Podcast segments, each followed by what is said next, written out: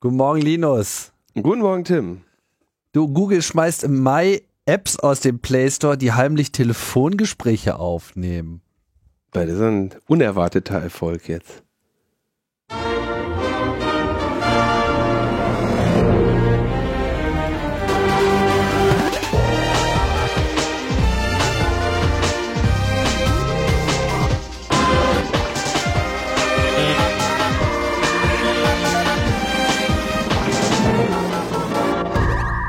Logbuch Netzpolitik Nummer 428 vom 25. April 2022.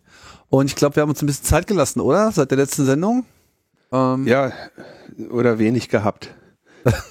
wenig gehabt, äh, was anderes zu tun gehabt. Manchmal muss man über bestimmte Sachen auch einfach mal nachdenken, weil das mhm. mal solche Kopfnüsse sind. So, hm, also im Mai schmeißt Google dann die Apps raus, die heimlich Telefongespräche abhören. Ja, das ist ja so ein altes Thema, dass die Leute sich von ihrem Handy belauscht fühlen. Und ähm, ne, ich habe über etwas nur da und da gesprochen, dann habe ich nachher Werbung dafür bekommen. Ich halte das nach wie vor eher im Bereich der Legenden, dass das tatsächlich auf diesem Niveau, was die Menschen da befürchten, tatsächlich groß großflächig stattfindet. Aber es gibt Apps, die sich die Schnittstelle zur Barrierefreiheit zunutze machen und damit tatsächlich hm. eben auf Gesprächsaufzeichnungen zugreifen. Und das hatte Google quasi in seinen App Store Richtlinien nicht, nicht wirklich verboten. Und jetzt kündigen sie das eben an, dass sie so etwas nicht mehr zulassen werden. Dann wird quasi der, der Zugriff, der nicht zu Barrierefreiheitszwecken stattfindet, ähm, verboten und äh, das dann eben auch äh, ja so umgesetzt gegenüber Apps, die sie äh, aktuell im Play Store drin haben. Schon eine, natürlich eine sehr äh, unterhaltsame Sache. Also, dass du überhaupt eine API hast zum Aufzeichnen der Gespräche und dass sie, dass Apps die auch noch nutzen und dir dann Jahre später 20 22 einfällt. Naja, manchmal, ich weiß jetzt nicht genau, wie die APIs so sind, aber du hast ja oft dieses Problem, dass in dem Moment, wo du in irgendeiner Form Unterstützung für Eingabe, Ausgabesysteme bieten möchtest für Blinde, für sonst wie Eingeschränkte. Dass es dann viel zu breit ist, ne? Ja, und dass du dann auch so spezifischen Zugriff brauchst, so eine andere Tastatur, dann hast du ein Tastatur-Plugin und so weiter. So darf das dann sich mit dem Internet verbinden? So vielleicht erstmal nicht. Und äh, wer darf das überhaupt installieren und wie wird das geprüft und so weiter? Das, das ist äh, ist auch so betriebssystemspezifisch schon ein kniffliges Problem und äh, sicherlich auch etwas, wo man nicht von vornherein immer alles richtig macht. So und dann muss man halt mal solche Meldungen ermöglichen, damit wir da einen Witz drüber machen können. Ich genau. finde das eigentlich auch ganz gut. Aber der, der, äh, die Meldung ist natürlich äh, schon geil, wenn die wie heimliche Aufzeichnung von Telefongesprächen Google ändert am 11. Mai die Regeln. Das ist eine spannende, eine sehr unterhaltsame Meldung. Ja. Google hätte Ihnen ja den HTTP-Status 428 schicken können.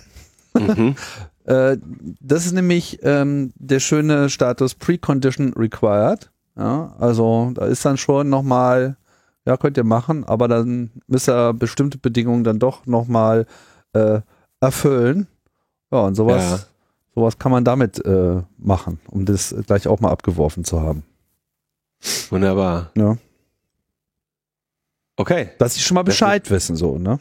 Ja, nur, dass du schon mal weißt. Ja, genau. Das ist nämlich, das ist nämlich der kleine Bruder von 412, den hatten wir schon mal. Precondition failed.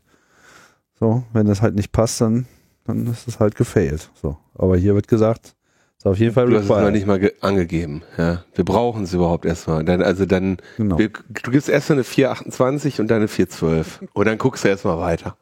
Oder in die Röhre. Ja, aber als Server kannst du ja komplett, der nächste Request kommt bestimmt.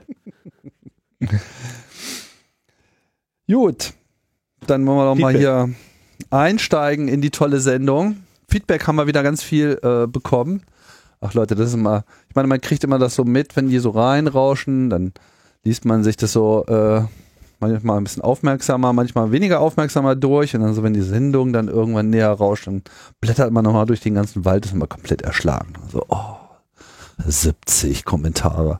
Total super. Wir haben ein paar rausgesucht Und ähm, vor allem habt ihr euch ähm, erstmal wieder ein bisschen äh, erregt über unsere Feststellung, dass ja die Corona-Warn-App jetzt so ein bisschen End of Life ist.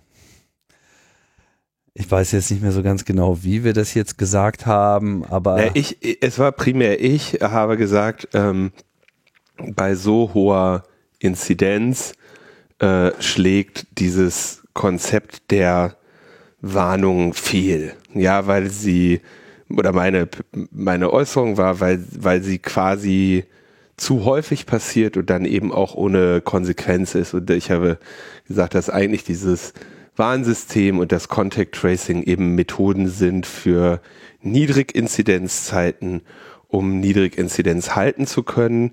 Das ist offensichtlich nicht mehr das erklärte Ziel ähm, aus unterschiedlichen Gründen auch weil wir jetzt es mit einer Virusvariante zu tun haben, die nicht mehr äh, Gefahr birgt, das Gesundheitssystem zu überlasten. So zumindest das, was einem breite, in breiten Nachrichten erzählt wird. Wenn man dann anschaut, wie Leute auf den Stationen das sehen, haben die da mitunter auch andere Ansichten, ja, weil die, glaube ich, auch einen anderen ähm, einen anderen Schwellwert haben für wir sind überlastet, verständlicherweise, weil sie die Arbeit machen müssen. Äh, aber du hast ja bestimmt einen Kommentar dazu rausgesucht. Genau, habe ich ähm, vielleicht nochmal dazu, also ich glaube, das haben wir auch schon gesagt. Ne? Also es ist, äh, die, die Voraussetzungen sind jetzt andere und viele der eigentlichen Bedrohungen sind weg und diese Warnfunktion, ich meine, das steckt ja auch im Namen, Corona-Warn-App, so dieser, die ja dafür da war, rechtzeitig Bescheid zu sagen, damit man selber Drittinfektionen quasi einschränken kann.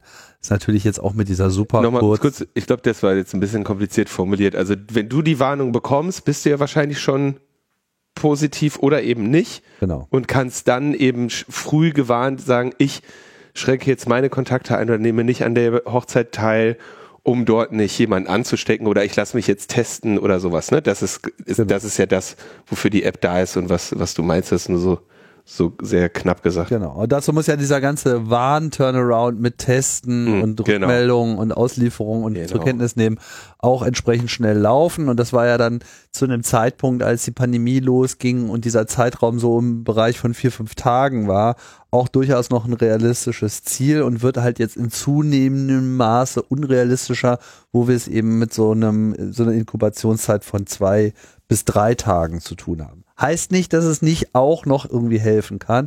Zweite Perspektive war natürlich definitiv die Situation in Großstädten und es ist natürlich klar, hier, wenn du irgendwie unterwegs bist, dann, dann, dann hast du einfach so viel Kontakte und da wir uns einfach nicht mehr in demselben Maße einschränken müssen und es auch nicht mehr tun, äh, es ist mehr oder weniger zwangsläufig, dass dann in solchen Situationen äh, mit so einem Lebensstil das Ding halt nur noch rot ist. Aber es gibt auch andere Perspektiven. Eine will ich vielleicht kurz rausgreifen. Von Henning er schreibt, eine Ergänzung äh, zu eurer Lebensrealität der dauerroten CWA. Dies mag für euch und andere gelten, doch so viele Kontakte, die so viele Kontakte haben, dass dies der Normalzustand ist. Als jemand, der aus gesundheitlichen Gründen im privaten Umfeld jegliche Corona-Infektion ungeachtet der Varianten vermeiden will, wahrscheinlich vermeiden muss und bisher auch vermieden hat, will ich ergänzen, es gibt neben dieser Lebensrealität auch die Pandemie-Realität von Menschen, die weiterhin so eingeschränkt leben, dass sie noch nie eine rote App hatten. Ich persönlich habe die CWA je nach Zeitpunkt auf bis zu drei Mobilgeräten dabei und von denen war bisher nur eine App zu einem Zeitpunkt mal rot. Und da war ich mit idealem Eigenschutz für einige Stunden am Berliner Hauptbahnhof in der Geflüchtetenhilfe aktiv. Ansonsten dauergrüne Apps hier, weil ich aus Gründen weiterhin alle irgendwie vermeidbaren Kontakte vermeide. Für viele Schattenfamilien ist die Pandemie halt überhaupt nicht vorbei und für sie sind dauergrüne Apps normal, auch wenn die CWA-Farbe vielleicht nicht mehr beim Contact Tracing hilft. So vielleicht doch zur Messung, in welchem pandemischen Paralleluniversum Mensch lebt, umso wichtiger aber für Schattenfamilien, dass ihr weiterhin hörenswerte Podcasts produziert, damit wenigstens diese Normalität aufrechterhalten bleibt. Und okay, ne, andere Perspektive. Hat, hat, hat, hat er auf jeden Fall einen Punkt. Allerdings, und das ist ähm, dann vielleicht auch mal etwas, wo man dann in Zukunft im Design dieses Warnsystems, wenn wir es denn nochmal brauchen sollten, auch sich darüber Gedanken machen müsste, wie man sowas machen kann. Ich fand das ja immer schon äh, schade, dass es nicht so eine wirkliche, also man hat halt so diese Warnung, ja, aber was in diesem ganzen System halt so nicht drin ist, ist so, ein, so, ein, so eine automatisierte äh, Visualisierung des Gesamtbedrohungspotenzials in meinem Umfeld. Ne? Und das ist, glaube ich, das, wofür die App jetzt auf jeden Fall auch noch taucht. Man, das war ja auch am Anfang so, da war sie immer grün, grün, grün und man dachte sich, wozu brauche ich denn das? Kaum hatten wir dann einmal so richtig fette Welle, so, dann ging das halt auf einmal los und dann haben wir gemerkt, so, uh, das funktioniert ja sogar. Insofern war das ja auch ganz gut. Okay. Das dazu. Ja, ich frage mich auch manchmal, das ist aber, äh, wenn ich mich nicht täusche, nie gekommen, äh, wäre aber sinnvoll gewesen, so eine, die Warnung, also die, überhaupt die Warngeschwindigkeit zu erhöhen, dass man zum Beispiel bei einem positiven Schnelltest eine gelbe Warnung aussendet, ja. Ich habe bisher von wenigen Fällen gehört, wo die Schnelltests falsch positiv waren, falsch negativ hasse. Es gibt auch Fälle mit falsch positiv im Schnelltest, ja. Aber ähm, das, das wären halt zum Beispiel Möglichkeiten gewesen, diese, diese Meldegeschwindigkeiten zu erhöhen. Aber da wir in der letzten Sendung ja immer noch von der Hotline gesprochen haben, ja. äh, ist da im Bereich der Automatisierung äh, des gesamten Prozesses noch einiges zu verbessern. Da ist noch nicht so viel passiert, ja.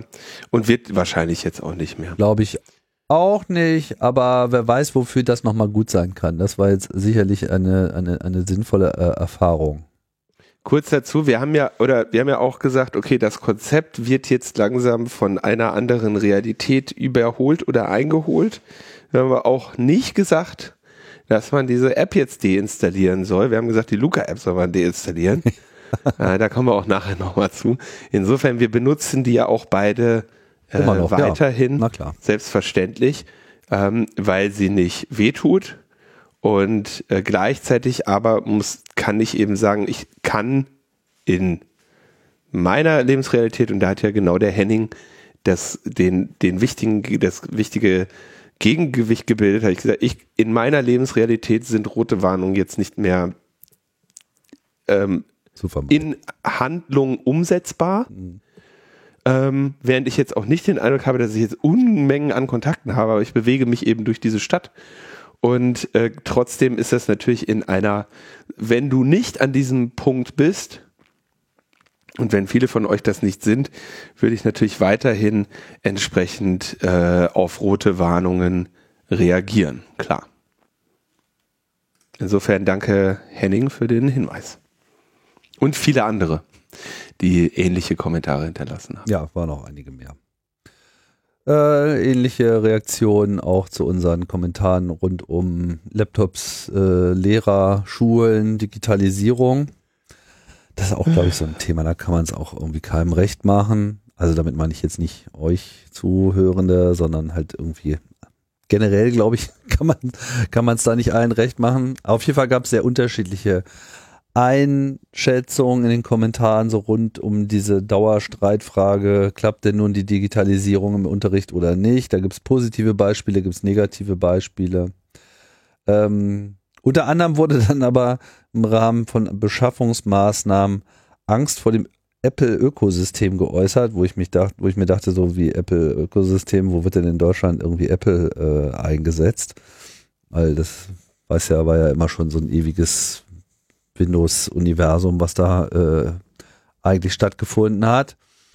Naja, auf meinen angemeldeten Zweifel, dass man doch mit äh, Sicherheit nicht zu Apple greifen würde, kam dann die Einschätzung von Felix und da lese ich mal vor.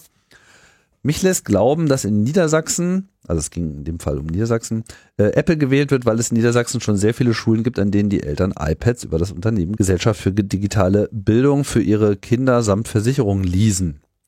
Zudem ist in Niedersachsen die medienpädagogische Beratung des Niedersächsischen Landesinstituts für schulische Qualitätsentwicklung sehr auf iPads zugeschnitten. Es gibt unglaublich viele Angebote zu iPads und die regionalen Medienzentren legen Schulen auch direkt nahe, iPads einzuführen. Außerdem rollt die Landeshauptstadt Hannover gerade auch ein massives iPad-Programm aus und in dem Zuge werden in den Schulen gleich die PC-Räume abgeschafft, beziehungsweise deren Weiterfinanzierung steht in Frage. Die Informatikkolleginnen und Kollegen sind dort natürlich schwer verzweifelt. Aus Admin-Sicht weiß ich aber auch, äh, wie gut sich iPads über ein MDM äh, verwalten lassen. Also so Mobile Device Management ist das. Ne? Ich kenne keine andere Lösung, wo man tausende Geräte so einfach verwalten kann. Das sind so die Gründe, warum ich denke, dass die Wahl auf iPads fallen wird. Mein Punkt ist aber eigentlich der, dass iPads ohne sinnvolles pädagogisches Konzept ziemlich sinnlos sind. Außerdem wird so viel Geld verbrannt, was dann weg ist. Würde man in Personal investieren, damit jede Schule dann einen Admin bekommt, um sich um die Schul-IT zu kümmern, dann würde man nachhaltig Kompetenz aufbauen. Außerdem wäre das Geld auch besser in mehr Lehrerstellen investiert, um die Unterrichtsversorgung zu verbessern. Was mich auch umtreibt, ist der ökologische Fußabdruck dieser Idee, alle drei Jahre bei allen Schülern und Schülerinnen in Niedersachsen alle Tablets zu tauschen. Wir haben teilweise Linux Business Notebooks, die über zehn Jahre alt sind, aber dennoch einwandfrei und schnell funktionieren. Ja, da kann ich äh, zustimmen, wenn ich da ganz kurz einhaken darf, weil ähm, also hier sieht man wieder, okay, jetzt haben sie digitalen Unterricht. Wenn du jetzt sagst, okay, was ist das perfekte Schulbuch für eine Schülerin heute, dann bist du natürlich bei so einer Tablet-Form. Ja, weil du sagen kannst, okay, guck mal, wir können, du kannst auf dem Ding dein Schulbuch digital lesen, wir können potenziell, was weiß ich, irgendwelche Hausaufgaben äh, am iPad regeln. Ne? Das ist natürlich schon eine, es ist ein leichtes Gerät. Insofern für eine Digitalisierung des Unterrichts kann ich mir sehr gut vorstellen, dass da viele zu der Überzeugung geraten, dass das iPad ein sinnvolles Gerät ist für die Schülerinnen und Schüler. Gleichzeitig sag, betone ich ja auch immer, dass ähm, ich irgendwie wahrscheinlich so mit zu der letzten Generation gehöre oder zu der Generation gehöre, die einen Computer noch von, da ist ein Gerät mit Tastatur ohne Internet zu, da ist ein Gerät ohne Tastatur in meiner Tasche und hat immer Internet, so mitbekommen habe und überhaupt noch gelernt habe, was ein Computer ist. Und mir graust es eigentlich, und davor, wenn Kinder, die jetzt oder vor, inzwischen kann man auch sagen, eigentlich, ja, vor zehn Jahren oder sowas oder 15 Jahren geboren wurden, deren erster Kontakt mit Computern war eben ein leuchtendes Brett und dass dieses iPad eben sehr wenig eigene ähm, Informatiker in, oder informatische ähm, Kreationsmöglichkeiten bietet. Geht ja allein damit los, wenn du ein iPad hast, kannst du nicht damit ein iPad programmieren. Du kannst mit einem iPad äh, du kannst ein iPad nur mit einem Computer programmieren. Und das heißt, die, so das Wissen über wie funktioniert diese digitale Welt, um das zugänglich zu machen, und darin auch kreatives Potenzial zu entfalten, dafür brauchst du halt einen Computer. Und das ist, glaube ich, auch das, äh, wo, wo, worauf hier Felix auch hinaus will. Ne?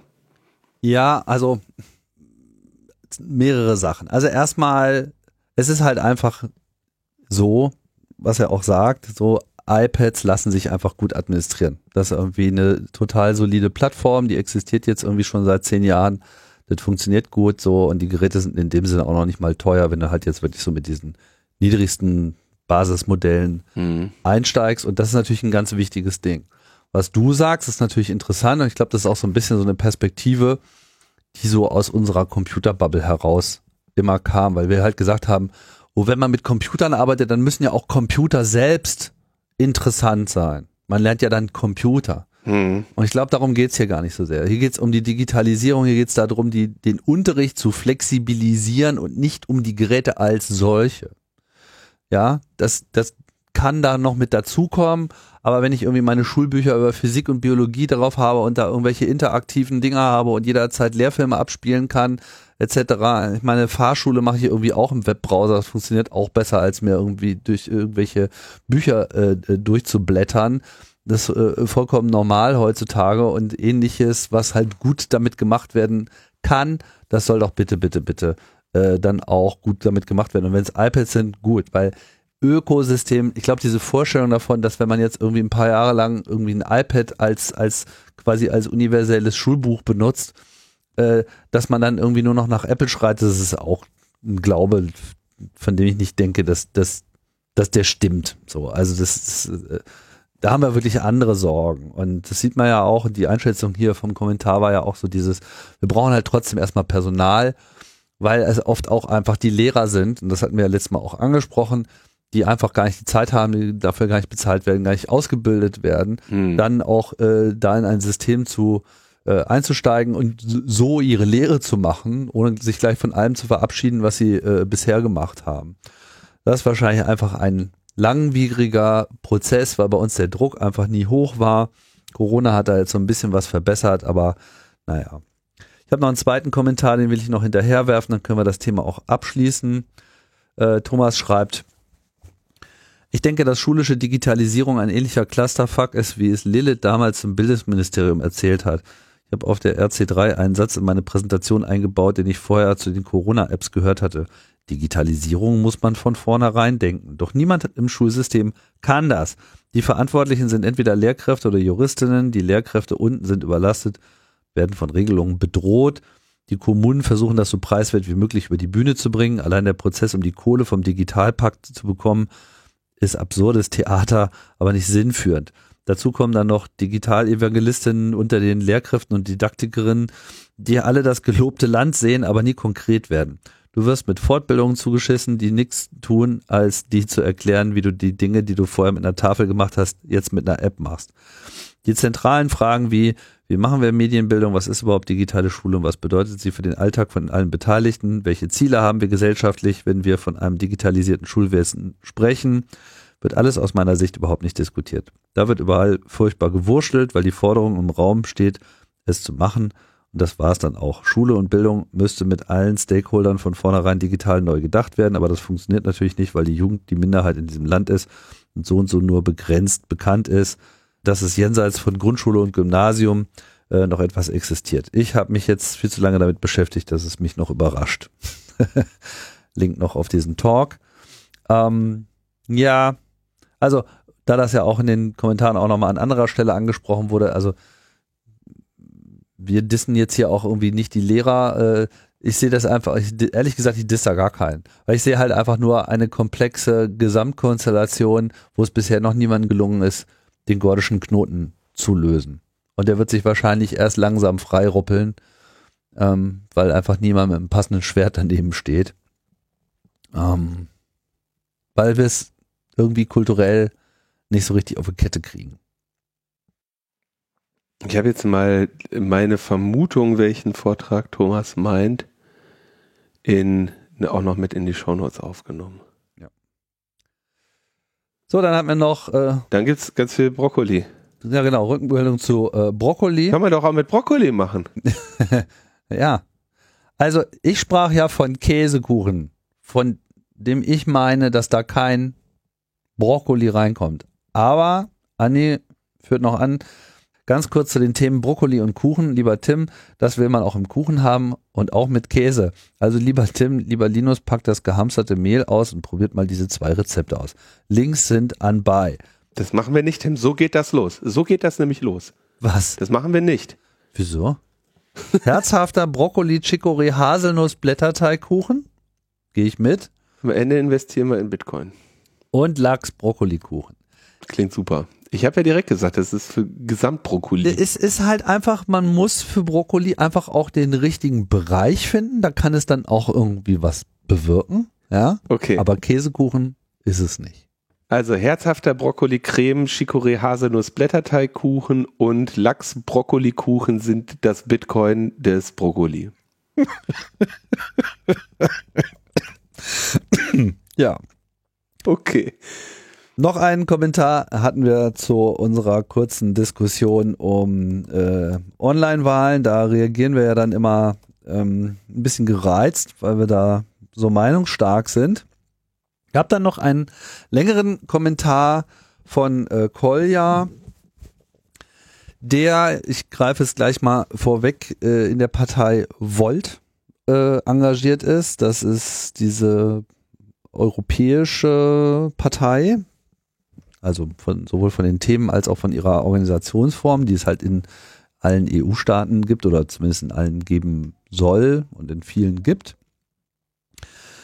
Er schreibt, ich freue mich sehr darüber, dass ihr Online-Wahlen thematisiert habt, da ich mich gerade im Rahmen meiner Bachelorarbeit damit befasse. Ich folge eurer Argumentation hinsichtlich Parlamentswahlen. Die Omnipräsenz der Kriterien in der Wahlcomputerentscheidung des Verfassungsgerichts hat jedoch eine problematische und unvorhergesehene Konsequenz für unsere Demokratie an anderer Stelle. Sie hebelt in Parteien die Rechte einfacher Mitglieder aus, indem sie neben Delegiertensystemen keine anderen Parteitagsformen praktisch anwendbar macht. Der Innenausschuss des Bundestages hat für die temporäre Einführung von Online-Parteitagen während Corona eben jenes Kriterium übertragen. Anstatt digital über Satzungsänderungen und Wahlen abstimmen zu können, müssen diese in einem separaten Briefwahlgang bestätigt werden. Da Briefe teuer und einfache Parteimitglieder unzuverlässig sind, entscheiden sich selbst reformwillige Parteien für ein Delegiertensystem anstatt von Mitgliederparteitagen, um die benötigten Quoren einzuhalten und damit handlungsfähig zu bleiben. Es ist nämlich weder garantiert, dass eine Vorabstimmung auf dem Online-Parteitag das Briefwahlergebnis widerspiegelt, noch dass alle Mitglieder die Briefwahlunterlagen zurücksenden. Nach Auslaufen der Corona-Regeln sind ohnehin Präsenzparteitage notwendig. Besonders verwirrend wird die Entscheidung des Innenausschusses, wenn man die Alternativen betrachtet. Bei Online-Parteitagen bestand die Wahl zwischen Briefwahl und Online-Wahl. Bei dem Urteil zu Wahlcomputern war die Alternative eine Urnenwahl. Die Briefwahl wird aufgrund der höheren Wahlbeteiligung akzeptiert, obwohl die Wahlrechtsgrundsätze nicht eingehalten werden können. Das wäre also grundsätzlich auch für Online-Wahlen in Parteien möglich. Die umstrittene Anwendung des Kriteriums auf das Parteienrecht bremst die Entwicklung neuer Beteiligungsformen praktisch aus. Überlegt euch mal, wie schön es wäre, wenn Parteimitglieder nicht nur online Anträge stellen, sondern mit ihrer eigenen Stimme Wahlprogramme und Satzungsänderungen abstimmen könnten. Volt Deutschland hat während Covid Online Parteitage durchgeführt, bei denen jedes Mitglied dieselbe Stimme durch einen Crypto-Token, ich nehme mal an, hier ist jetzt nicht äh, Krypto S in Kryptogeld gemeint, sondern S in Kryptographie, äh, durch einen Krypto-Token hatte. Das hat viele Menschen angezogen, die nebenher inhaltliche Parteipolitik machen wollen, die sich nicht auf die Wahl von Delegierten und Wahlkampfunterstützung beschränkt. Diesen Sommer ist mit diesem demokratischen Traum Schluss und wir werden notgedrungen ein Delegiertensystem einführen. Die Alternative bestünde darin, wie die Piratenpartei Mitgliederparteitage in Präsenz zu veranstalten, an denen nur ein besonders aktives Klientel teilnimmt. Die Gründe der Piraten gegen den Basisentscheid Online, BEO, oder die ständige Mitgliederversammlung als Parteitagsform sind zwar vielfältig, drehen sich jedoch im Kern auch um die Auslegung der Kriterien im Parteienrecht. Okay, das war jetzt ein langer Kommentar, aber ich fand es mal wertvoll, das äh, hier wiederzugeben. Ja, also ist natürlich ein Punkt, ne? muss man mal sagen. So, es ist natürlich klar, dass in einer idealen Welt, in einer idealen digitalen Welt, so dieser direkte äh, Zugriff auf äh, eine Organisation oder eine Organisation auf seine Mitglieder, auf ihre Mitglieder wünschenswert wäre, wenn es gerade um so etwas geht wie Meinungsbildung. Und in gewisser Hinsicht kann man das ja machen, bloß an dem Punkt, wo man eben abstimmen möchte und sich wirklich ähm, auf etwas einigen möchte auf Basis von, von Mehrheitsentscheidungen, läuft man ja letzten Endes in dasselbe Problem und wahrscheinlich muss man ja auch mal abwägen, wie quasi das jeweilige Gefährdungspotenzial ist. Nichtsdestotrotz ist es natürlich so, überall da, wo dann Einflussnahme problematisch ist, und da kann, glaube ich, die Piratenpartei auch ein Lied von singen, ähm, wie viele Leute dann auf einmal angelaufen kamen, als das Projekt erstmal ein bisschen Erfolg hatte, ja, die vielleicht gar nicht so wohlmeinende Intentionen hatten, um dann quasi das Projekt auch von, von innen zu derailen. Äh, ja, durch irgendwie libertäre äh, Träume auf der einen Seite und irgendwie so latent äh, problematische Leute, sage ich mal, auf der anderen Seite, die man sich alle noch so reingeholt und reingerufen hat in, in diesem Rausch des Wachstums. Und dann, ja, dann, dann hatte man auf einmal so eine Gesamtgemengelage unter den Mitgliedern, mit denen man nicht mehr klarkam. Und dann war auch halt diese Auseinandersetzung auf diesen Parteitagen irgendwie keine Freude. Und diese ganzen Vorortparteitage sind eben genau daran gestorben. So alle können halt mit, mitmachen, aber eben nur, wenn man vor Ort ist. Und das bedeutete dann, dass immer so die, ich sag mal, jetzt etwas stramm, so die größten Sesselpupser äh, die besten Chancen hatten, irgendwie äh, das Programm zu gestalten. während Leute, die vielleicht irgendwie Kinder und sonst wie einen Job haben, eben nicht die Möglichkeit hatten, mal eben beliebiges Wochenende auf so einem Parteitag rumzugammeln. Und klar, dann ist natürlich das Delegiertensystem bei uns so das äh, etablierte System. Man trifft halt eine Vorauswahl für Leute, denen man in irgendeiner Form vertraut. Und die, der Ansatz, den es damals bei den Piraten gab, also in irgendeiner Form mit so einem permanenten äh, Parteitag online quasi so eine, so eine fortwährende Meinungsbildung äh, zu betreiben, war natürlich auch problematisch, weil du dann schnell wieder in diese Probleme reinläufst mit Komplexität des Systems, Vertrauen in das System etc. So gut es auch gebaut und gemeint gewesen sein mag, konnten sich dann auch nicht alle dazu durchringen, das zu benutzen. Weiß nicht, hast du da irgendwie eine Meinung zu, Linus? Klingt für mich nach so einem Bereich, wo leider Ideal und ähm, Realität so ein bisschen aneinander knallen, weil also wichtige Entscheidungen leben ja auch ein bisschen davon, dass man vielleicht den Kreis der Entscheidenden festlegt. Und ich glaube, eine Stärke solcher delegierten Systeme ist, dass in der Regel wenigstens diese delegierte Person dann im Namen derer abstimmt, die sie delegiert haben und mit denen vielleicht auch eine Rücksprache hält und dafür oder sich zumindest darüber Gedanken macht, die richtige Stimme abzugeben. Während wenn du jetzt sagst, okay, wir machen alles offen und alles basisdemokratisch, äh, das, also man sieht ja, wohin das, also man sieht, dass es in der Realität Parteien bisher noch nicht so hinbekommen haben, um das mal vorsichtig zu sagen, damit zu arbeiten. Ne? Dann entstehen, dann kann auf einmal jede eine Abstimmung machen, äh, dann hast du potenziell die falsche Struktur in deinen Abstimmungen in so der Gestalt, dass sich halt quasi dass es Themenüberlappungen zwischen unterschiedlichen Abstimmungen gibt, dann ist immer nicht klar, wer sich gerade berufen fühlt oder dann hat mal jemand den Überblick verloren und weiß nicht, an welcher Abstimmung ich mich beteiligen soll. Dann hat die auf einmal stattgefunden, ohne dass ich es wusste. Da sind also so eine Reihe an ja, Komplikationen drin, die meiner Eindruck nach noch nicht so sinnvoll gelöst wurden. Weiß nicht, ob es da wie hießen die denn? Liquid Democracy und oder Liquid Feedback oder was? Genau, ja, das waren ja so die, also Liquid Democracy war ja das Konzept, Idee, Liquid genau. Feedback war das konkrete äh, System. Mhm.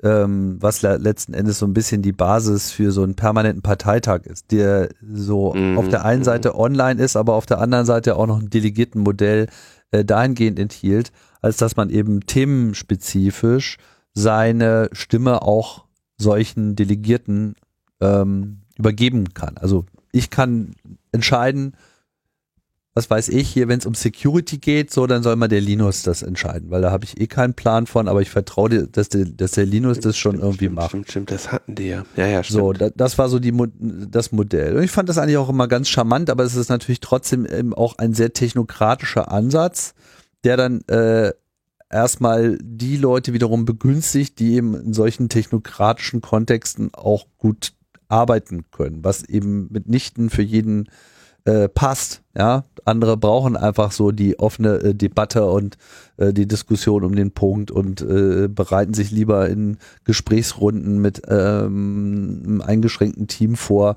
Das, das ist etwas, das muss ich erst nochmal evolutionär beweisen, dass es wirklich funktioniert. Und da muss ich halt auch sagen, so schön die Idee von Liquid Feedback ist, ich habe das jetzt nicht an vielen Stellen reüssieren sehen.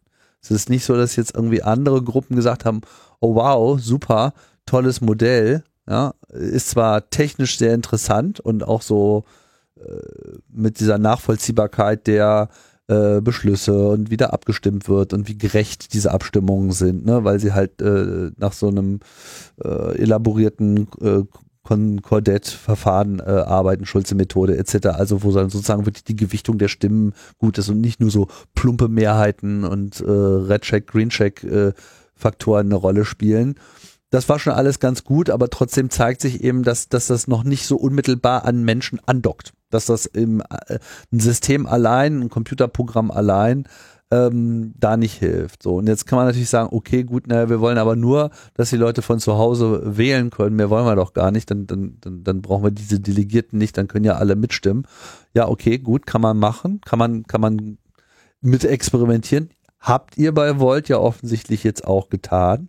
Hab jetzt nicht viel rausgelesen, was diesen Traum, wie es hier formuliert war, untermauert mit Erfahrung. Wäre nochmal interessant, das zu äh, hören, welche Erfahrung das gegeben hat. Aber ich denke, da sind wir noch nicht. Nichtsdestotrotz, in dem Moment, wo, sagen wir mal, Volt ist jetzt irgendwie Regierungspartei, ja, und es ist klar, dass jetzt eine ähm, Parteientscheidung zu einem bestimmten Thema ähm, durchaus Relevanz hat, gerade wenn das so ein Online-System und so, ein, so eine äh, Massenbeteiligung dann auch hochgewichtet wird in der Partei und dann irgendwie Koalitionsrelevanz hat etc., dann werden natürlich auch die Kräfte stärker, die versuchen, so etwas zu beeinflussen.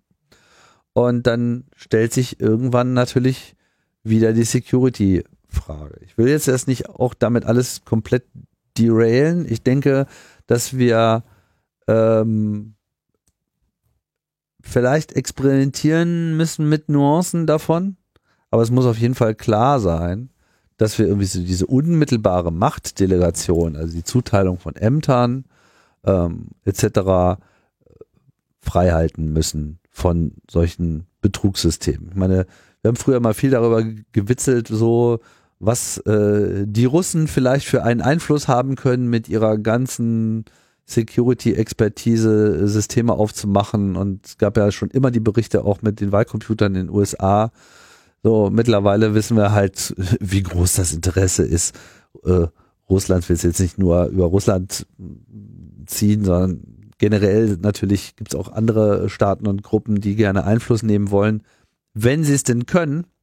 Und in dem Moment, wo sie es können, machen sie es dann halt auch. Und das hat uns irgendwie wahrscheinlich auch Trump eingebrockt. Also jetzt nicht konkret Online-Wahl und auch nicht unbedingt die, die äh, Wahlcomputer, ne? aber die Beeinflussung über das Digitale und das geht dann eben auch bis dahin. Äh, Brexit, nächste Beispiel. Und in Frankreich sind wir jetzt gerade mal wieder von der Schippe gesprungen. So viel dazu. Und dann gibt es noch was Schönes. Eine schöne, ein schöner Kommentar von Julia. genau. Julia schreibt, hallo in die Runde. Ich gestehe nicht alle Kommentare geflissentlich gelesen zu haben, aber gerade beim äh, Überlegen könnte ich eine kleine Erwähnung äh, zum Aufmacher Majorie der allwissenden Müllhalde finden. Deswegen möchte ich hier meinen heutigen Zufallsfund teilen. Majoriewiki.de Die Müllhalde von Marjorie heißt sie doch, oder? Marjorie. Oder heißt sie in Deutschland dann Majorie? Nee, die heißt weiß ich ehrlich gesagt gar nicht. Heißt sie nur allwissende Müllhalde oder heißt sie Marjorie, die, ähm, oder Marjorie, Marjorie, Entschuldigung, jetzt war ich zu deutsch. War ich dir zu deutsch? Ja? Ja. Also nochmal. Für einen Briten ein bisschen zu deutsch. Das ist eine rein pragmatische Entscheidung. Da wissen die Leute, wie es geschrieben ist, ja, etc. Wenn ich richtig Englisch jetzt, reden, jetzt. reden würde, würde mich da wieder kein Mensch verstehen. Dann yes. ist es auch alles nur so dahergeredet. Also. Yes, yes, Timothy. Marjorie Wiki. Das Marjorie Wiki ist die Müllhalde von der Wikipedia, bei der abgelehnte Artikel eine zweite Chance erhalten. Die heißt Marjorie. Das erhellte mir den Start ins Wochenende sehr. Mir auch, Julia. ich glaube, ich wusste das auch schon mal, aber ich habe das verlegt aber das Marjorie-Wickel, das äh, da, wo die ganzen abgewrackten Artikel äh, hinkommen, die sonst äh, keine Chance haben. Okay, dann haben wir in der letzten Sendung ja mal wieder über Hackbacks geredet. Das ist die Hackback-Illusion, die ja Leute äh, immer wieder umtreibt. Ähm, um es nochmal zusammenzufassen, es ist nicht so, dass man spontan mal etwas hackt.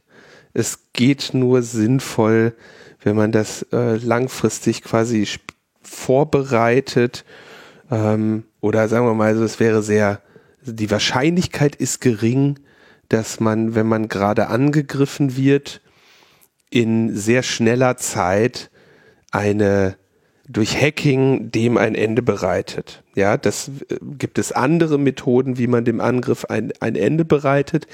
Äh, zurückhacken spontan ist äh, die unwahrscheinliche, unwahrscheinlichste Variante davon, weshalb das auch so ähm, selten ja funktioniert.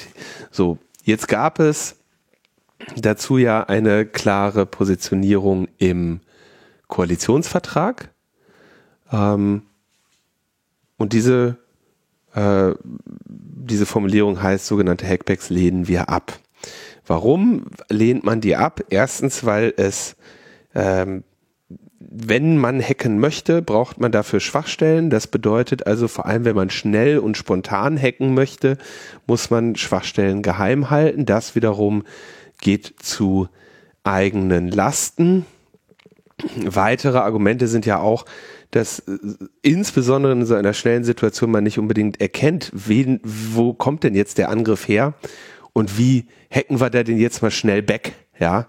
Und deswegen ist in meinen Augen die einzig sinnvolle Konsequenz, wenn man sich jetzt offensiv beteiligen möchte, dass man das macht, was andere auch machen, langfristig vorher infiltrieren und dann im Fall des Interesses einen Schaden beifügen. Das geht aber natürlich nur mit den Zielen, die man im Rahmen quasi eines gezielten Angriffs, eines Cyber Wars vorher angreift. Ja, und du kannst jetzt nicht sagen, ah, okay, äh, der Russe hackt unsere kritischen Infrastrukturen Deswegen hacken wir jetzt mal präventiv den Russen, falls der irgendwas kaputt macht. Ja, die Situation ist ja eher, dass die Monate drin hängen, keiner etwas merkt und dann hast du den Schaden.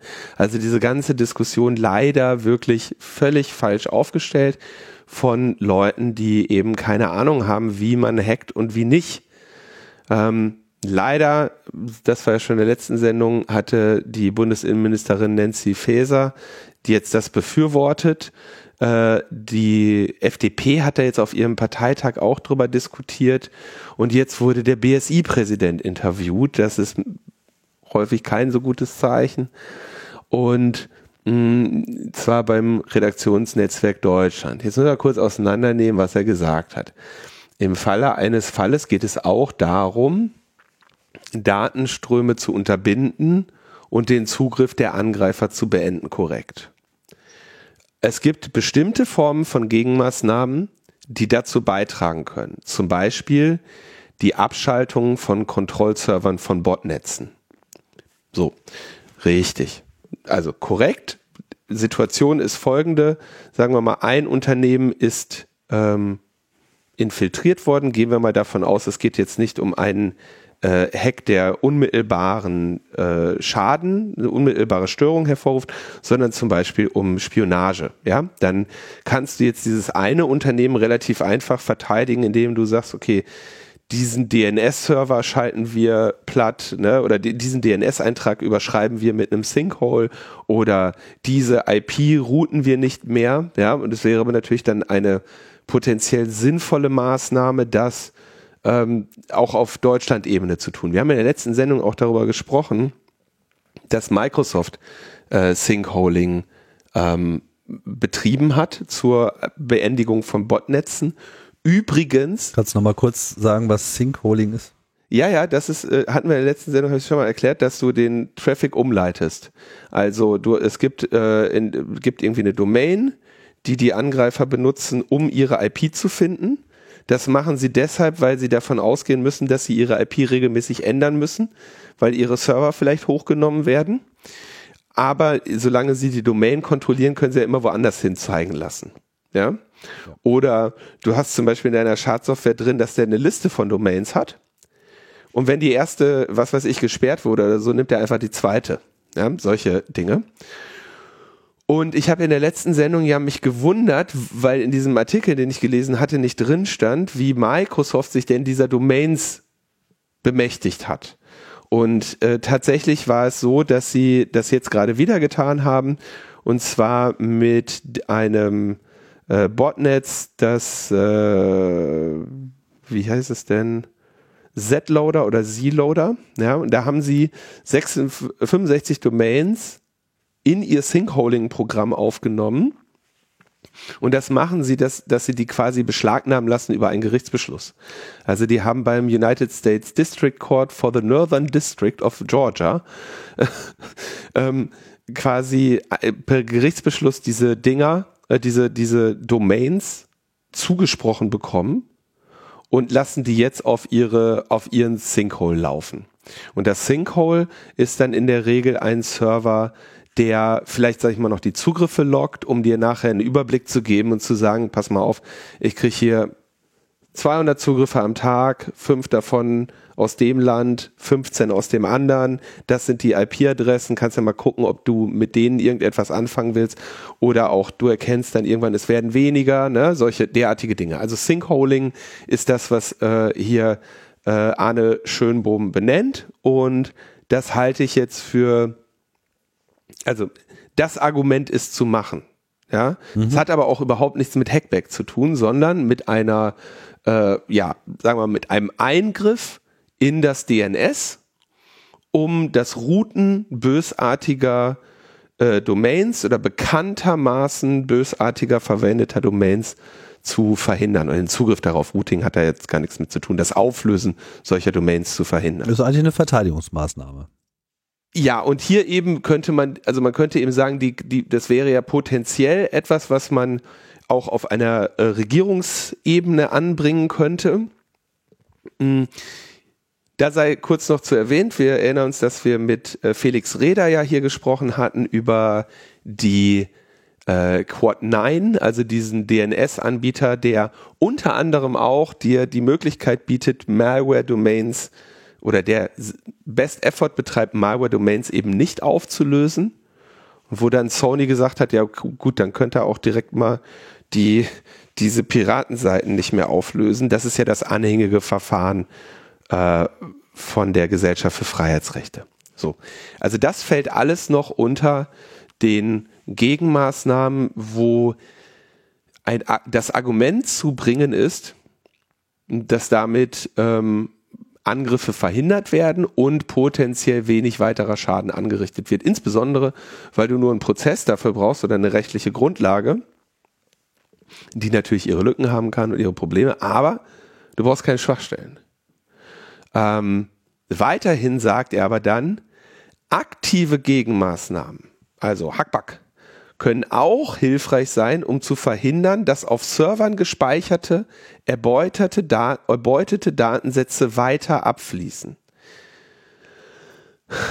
Also Vorstellung hier ist, du hast ein Botnetz, es fließen Daten ab, ja, du weißt, Leute sind gehackt, du hast jetzt eine Schadsoftware gefunden, die schickt ihre Daten an einen äh, Command-and-Control-Server, jetzt sagst du, alles klar, wir lassen den jetzt mal sync holen, holen uns einen Gerichtsbeschluss vom Court of the Northern District of Georgia oder was auch immer und leiten diese Dinger um, ja. In Middle und jetzt sagst du, ist das, ne? Hm? Das ist, glaube ich, in Middle Prism. Ja, genau. Jetzt leitest du das irgendwie um. Ja, und jetzt sagt er, jetzt sind aber die Daten da drauf auf dem Server und die haben die Angreifer ja noch nicht abgezogen von dort. Die ja. liegen da ja nur. Ja, ja. ne? Und jetzt bist du aktiv, jetzt machen wir Hackback und nehmen dir die Daten wieder weg, weil die ja keine Backups machen oder weil die die ja sicherlich nicht schon längst ausgewertet haben.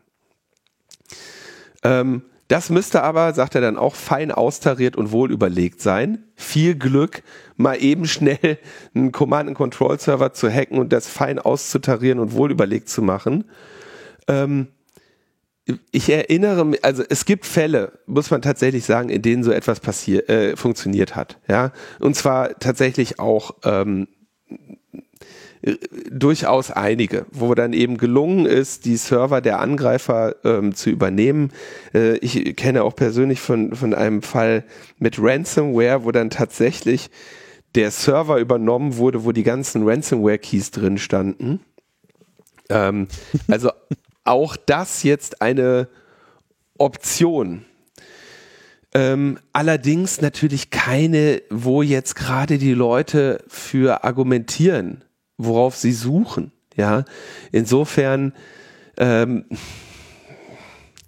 weiß ich nicht, ob das jetzt eine sinnvolle Wortmeldung war, in einer solchen Debatte jetzt, ne, wo alle denken, der Russe schaltet uns den Strom ab aufgrund des, äh, des Kriegs, den Wladimir Putin gegen die Ukraine führt, dass dann das BSI einer so nicht informierten Debatte nun ja eine, eine Nuance hinzufügt, die am Ende von allen nur gelesen wird als der BSI-Präsident will einen Hackpack. Ja, und äh, das ist, äh, denke ich, also da wäre mir dann die potenzielle Schadensminderung durch das Zugreifen auf potenziell schon gelöschte Daten oder potenziell bereits weiterkopierte Daten äh, irgendwie nicht sinnvoll in Einklang damit zu bringen, dass man jetzt eine Offensiv ähm, aufbaut und damit eben Schwachstellen potenziell zurückhält.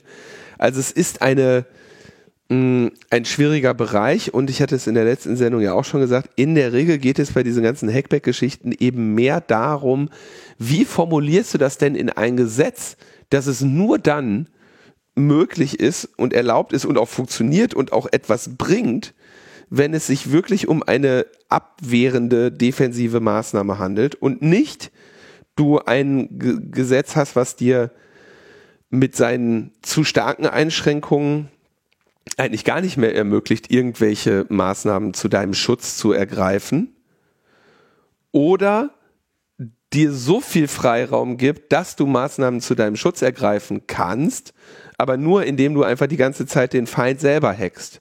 Und das ist, denke ich, das, was hier ähm, das, das Problem ist. Ja, und das kommt, und sieht man auch hier dem äh, in dieser Debatte, dass alle immer von Hackback reden, während das nicht das ist, was jetzt, sag ich mal, Leute im Innenministerium und beim Militär sich gerne wünschen.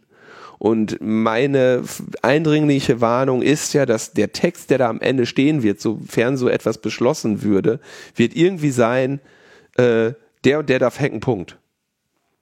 Und dann wird als nächstes äh, der Begriff Hackback aufgebohrt, da finden sie dann irgendein neues äh, fancy Begr Wort, was wir brauchen. Und dann hast du innerhalb, innerhalb kürzester Zeit halt eine ja, offensiv Kapazitäten in der Bundesregierung, die dürfen hacken, wen sie wollen. Ja, also so läuft es ja auch mit Überwachungsmaßnahmen, so läuft es ja auch mit den Hacking-Befugnissen, die sie jetzt schon haben. Was also das Aufbringen von Staatstrojanern angeht, es wird ja so getan, als wäre das kein Hack. Das ist ja, das ist ja mhm. eine staatlich angeordnete Maßnahme. Ja, das ist ja was anderes. Ich bitte dich. Ja.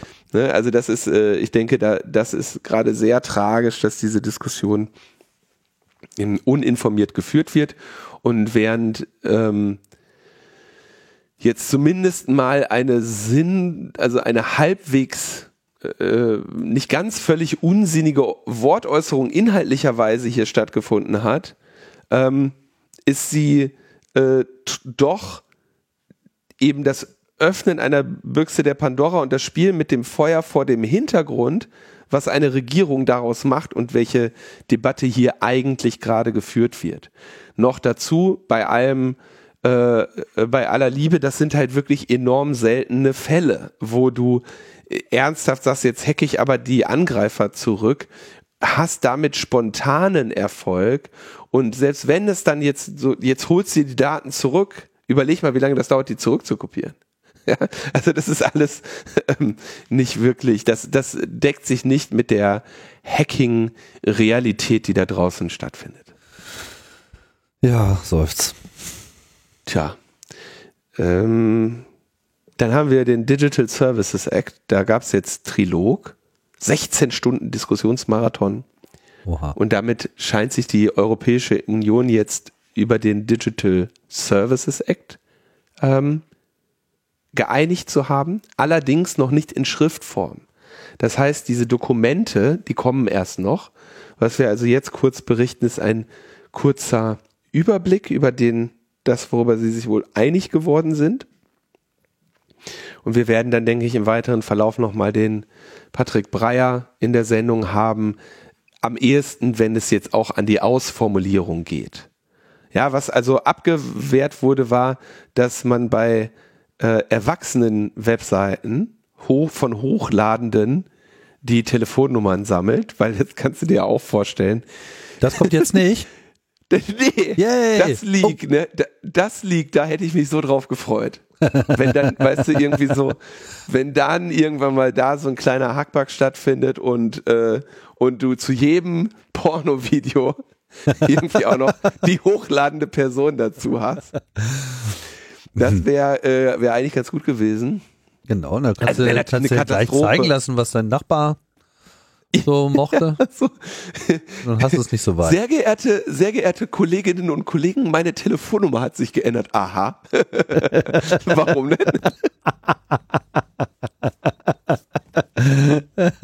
nee, das ist also, ich meine, da muss man wirklich sagen, was für eine Schnapsidee.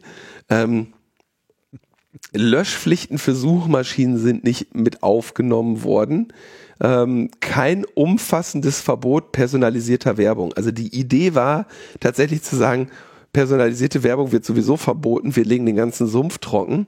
Stattdessen sagen sie jetzt ja, okay, äh, nur bestimmte sensible Daten dürfen nicht mit äh, in diese personalisierte Werbung mit einfließen. Äh, also was weiß ich, ne? Ähm, äh, politische Gesinnung oder ähnliches, wobei die ja ohnehin nicht direkt erschlossen werden. Also das Problem bei der personalisierten Werbung ist ja, dass sie nicht mal unbedingt diese Daten erfasst, sondern sie sich aus ihrer Masse an Daten erschließen kann. Und daran kannst du ja gar nicht mehr hindern. Ja, also äh, weil sie dich eben über diese Webseiten tracken, weil sie deine das, was du dir anschaust, loggen, können sie eben zumindest, sag ich mal, nicht unterscheiden, ob du eine spannende Recherche zu Nazi-Inhalten machst oder ob du ähm, eben einer bist. äh, das ist also die Beschränkung äh, eher nicht ausreichend. Kein Verbot von äh, automatisierten Filtersystemen. Also wäre ja jetzt mal eine Möglichkeit gewesen zu sagen, hier, automatisierte Filter wollen wir verbieten, da muss irgendwie eine informierte Entscheidung stattfinden, auch nicht verboten worden. Und eine klare Stärkung von Ende-zu-Ende-Verschlüsselung hat auch nicht stattgefunden. Stattdessen gibt es einen stärker definierten Schutz vor ebenso personalisierter äh, Überwachungswerbung bei Minderjährigen. Also die genießen einen besseren Schutz vor personalisierter Werbung als äh, erwachsene Menschen, einen besseren Schutz vor Produktfälschungen bei eBay und Amazon. Ja, das ist, äh, die lassen einen damit eher alleine, weil sie sagen, wir sind ja hier nur die Handelsplattform. Das ist jetzt dein Problem, wenn du da jetzt eine Produktfälschung erhalten hast. Das heißt, da werden sie mehr in ihre Verantwortung gezogen. Es soll Algorithmentransparenz kommen, aber da ist der, da steht der Text noch nicht und da muss man dann eben schauen, wie dass da, je nachdem wie das formuliert ist, da natürlich auch eine sehr schöne Transparenzsimulation stattfinden kann. Ähm, Was soll denn das heißen, Algorithmentransparenz? Ja, wenn da, wenn du automatisierte Entscheidungsfindungen hast, dass du deinen Besucherinnen und Besuchern irgendein White Paper bereitstellst, in dem drin steht, so ungefähr funktioniert das. Aber es ist, du hast natürlich total recht.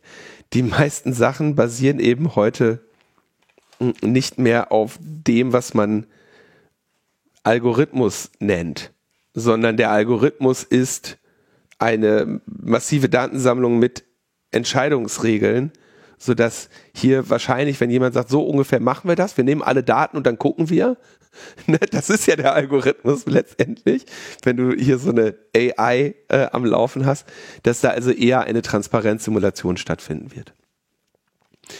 Dann sollen die Plattformen Risikoanalysen über ihre Auswirkungen auf die Gesellschaft anfertigen lassen, um ihren gesellschaftlichen, um ihr gesellschaftliches Schadenspotenzial halt auch klar selber zu bekennen, erkennen.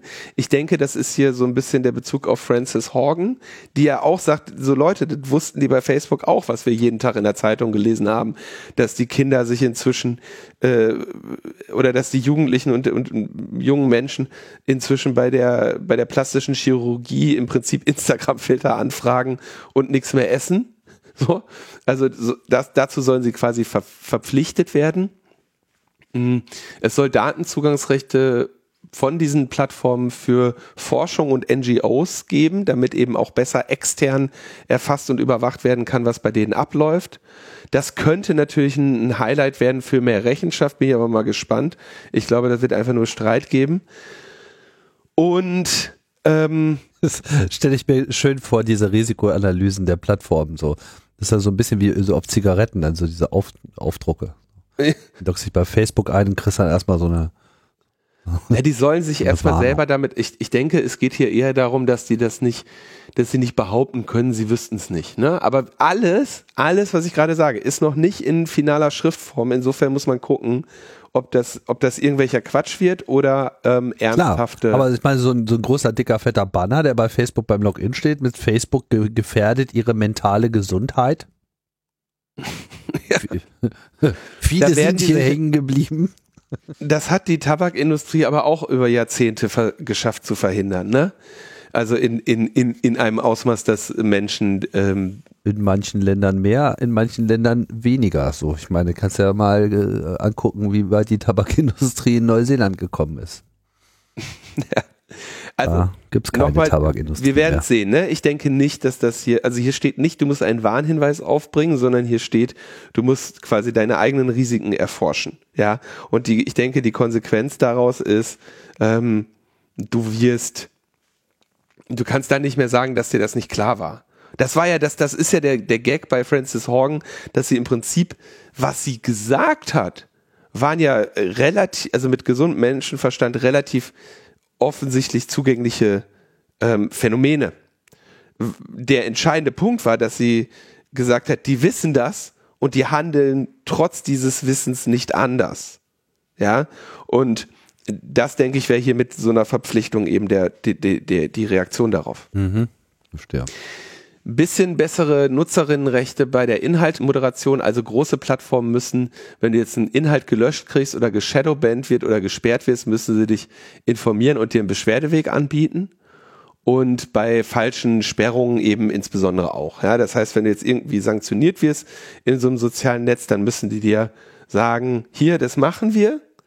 Und hier ist deine Möglichkeit, dich darüber zu beschweren. Das wird lustig. Und ähm, dann sollen Dark Patterns für die Einwilligung verboten werden. Da bin ich aber mal gespannt, wie sie das formulieren. Ne? Ich meine, diese Dark Patterns für die Einwilligung, die hast du ja auf jeder Webseite. Also, äh, um es nochmal kurz zu erklären, die, wo du auf eine Webseite gehst und die ist einfach so gebaut, dass das, was du eigentlich möchtest, so kompliziert ist und irgendwie leicht grau in äh, auf, auf leichter Grau äh, auf irgendeinem kleinen ein Pixel großen Knopf steht, während ein riesender großer blinkender Knopf sagt, hier klicken, mit dem du alle deine Rechte abgibst. Ja, das, so, das wollen sie also verbieten. Ja, oder so gespannt, wie Account anlegen, äh, mit einem Klick Account löschen ist so ein Kafkaeskes, Kafkaeskes Labyrinth von einer Million Menüs mit unterschiedlichen User Interfaces, die dich permanent im Kreis schicken und am Ende gibst du einfach genau. auf. Das ne, oder irgendwie einfach mit, also die einfach, wo einfach mit der Tradition gebrochen wird, dass der nächste Knopf, der dir angeboten ist, der ist, der auch in deinem Sinne ist, ja, äh, oder zu deinem Schutz dient. Mm, was wir eben, also wir kennen diese Cookie-Banner. Mal gucken. Die haben sie aber damals auch verkackt. Insofern mal schauen, wie sie jetzt das Verbot von Dark Patterns hinkriegen. Der spannende Teil ist, der, die Durchsetzung dieses Digital Services Act soll bei einem Verbund der Kommission liegen, damit du nicht einen Race to the Bottom hast, wie du es im Datenschutz hast, wo ähm, das, man ja das Irland-Problem kennt, wo alle ihren juristischen Sitz in Irland haben, damit sie bloß nicht in der Situation landen, dass sie mit einem deutschen Datenschützer diskutieren müssen. Mhm. Das ist interessant. Aber, also mit gesagt, Verbund meinst du jetzt äh, irgendeine Agentur, die dann quasi der Kommission angegliedert ist? Ich denke, dass also die, dass die Kommission sich dann eben ihr eigenes Gremium schafft und sagt, wir dieses Gremium setzt das jetzt durch mhm. und zwar einheitlich in der EU und nicht äh, ne, nicht irgendwie ja. irgendeiner geht hin und sagt, wir machen mein, machen die Arbeit nicht und hat dann auf einmal plötzlich Facebook und sonst was in seinem Land äh, mit einem Briefkasten vertreten. Das ist ganz interessant. Lass uns das Thema aber ähm, mit Patrick äh, nochmal besprechen, sobald der Text steht. Dann haben wir Neues von Pegasus. Also Citizen Lab hat wieder neue, neue Forschungsergebnisse über Pegasus. Wenn man so einmal so, ein, so eine, die ordentlichen Detektionsregeln hat und vielleicht ne, den guten Kontakt zu den Leuten, dann kann man da offenbar sehr viel erkennen. Und die haben jetzt äh, erstmal festgestellt, dass aus dem Büro des britischen Premiers Boris Johnson ähm, offenbar 2020 und 2021 Hinweise auf eine Infektion mit Pegasus gefunden worden seien, also 10 Downing Street und außerdem beim ehemaligen Foreign and Commonwealth Office. Vielleicht nochmal kurz erwähnen, was Pegasus ist. Pegasus ist so eine Spyware von NSO, von dieser NSO Group für Mobiltelefone die, ja, man sollte noch dazu sagen, dass es ein Staatstrojaner ist. Ne? Also kannst du nicht einfach so holen, sondern du musst schon ein Unrechtsstaat sein und Kunde des Unternehmens NSO Group mit Sitz in Tel Aviv, glaube ich. Ja.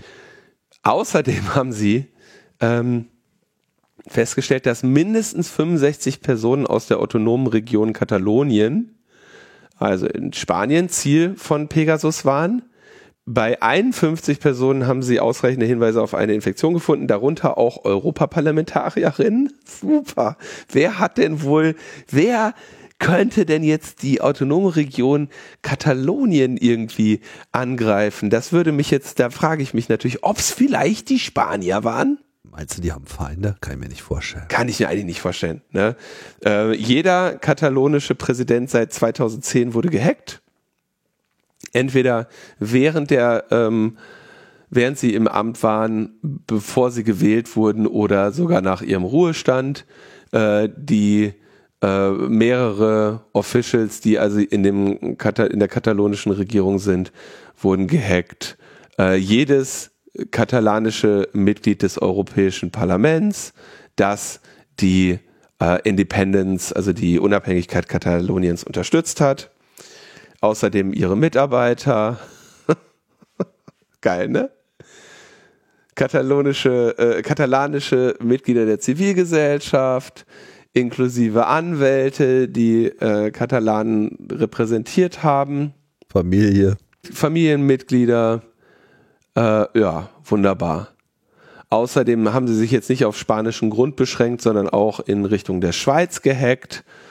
Also super, ne? Das ist echt eine Spitzen, Spitzentool, ja. Ähm, der Exploit, der dafür genutzt wurde, ähm, wurde vermutlich in iOS 13.2 gefixt. Und ähm, aber sie erkennen halt jetzt quasi die relevanten forensischen Artefakt, Artefakte. Das, ich glaube, iOS ist inzwischen bei 15, oder? Ja, ja. Ja, also es ist eher alt, aber äh, ja, der war quasi neu. Sie haben es also, sie haben den den Exploit als Zero Day neu erkannt, den sie vorher nicht kannten, mhm. der aber von 13 in, in iOS 13.12 gefixt wurde. Sie haben den Apple gemeldet und eben auch die Artefakte zur Erkennung äh, mitgeteilt, um jetzt Apple zu ermöglichen, da irgendwie gegen potenziell noch weitere Maßnahmen zu ergreifen. Also mal wieder Spitzenarbeit vom Citizen Lab. Nicht so spitze gearbeitet hat der Westminster Magistrates Court in London, denn der hat jetzt den formellen Auslieferungsbeschluss für Julian Assange erlassen und damit liegt die Entscheidung nun bei Priti Patel. Wir hatten in den letzten Sendungen ja schon dieses Szenario am bösen, dunklen Himmel gesehen. Und es besteht, glaube ich, wenig Hoffnung darauf, dass ausgerechnet Priti Patel nun sagt, ich liefere den nicht aus. Ne? Die Chancen liegen eher bei null. Es gibt jetzt noch eine Frist von vier Wochen, um weitere Einspruchsgründe vorzubringen. Ähm, damit ist also ein weiterer Gang vor Gericht nicht ausgeschlossen. Ähm, wenn Priti Patel nun dem zustimmt, äh, werden sie äh, natürlich auch eine Berufung antragen, äh, äh, beantragen. Das heißt, dieser Kampf ist noch nicht zu Ende, aber die tanzen auf immer dünnerem äh, und immer weniger Fläche Eis, um äh, das dann noch ir irgendwie abzuwenden. Und das wird, glaube ich, ein, ein ganz, ganz, ganz großes äh, Desaster, wenn Großbritannien das macht. Ja.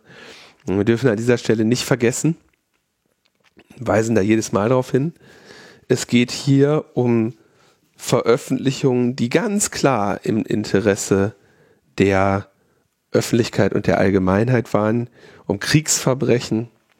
Und das geht es nicht nur darum, weil Julian Assange das generell gemacht hat und das zu seinen Meriten gehört, sondern in diesem spezifischen Verfahren geht es auch genau darum. Ja, also auch die mh, das Verfahren oder das, was ihm in den USA dann zu Last gelegt wird, betrifft spezifisch die äh, Collateral Murder Videos, das betrifft spezifisch die Informationen, die ähm, Chelsea Manning der Öffentlichkeit bereitgestellt hat.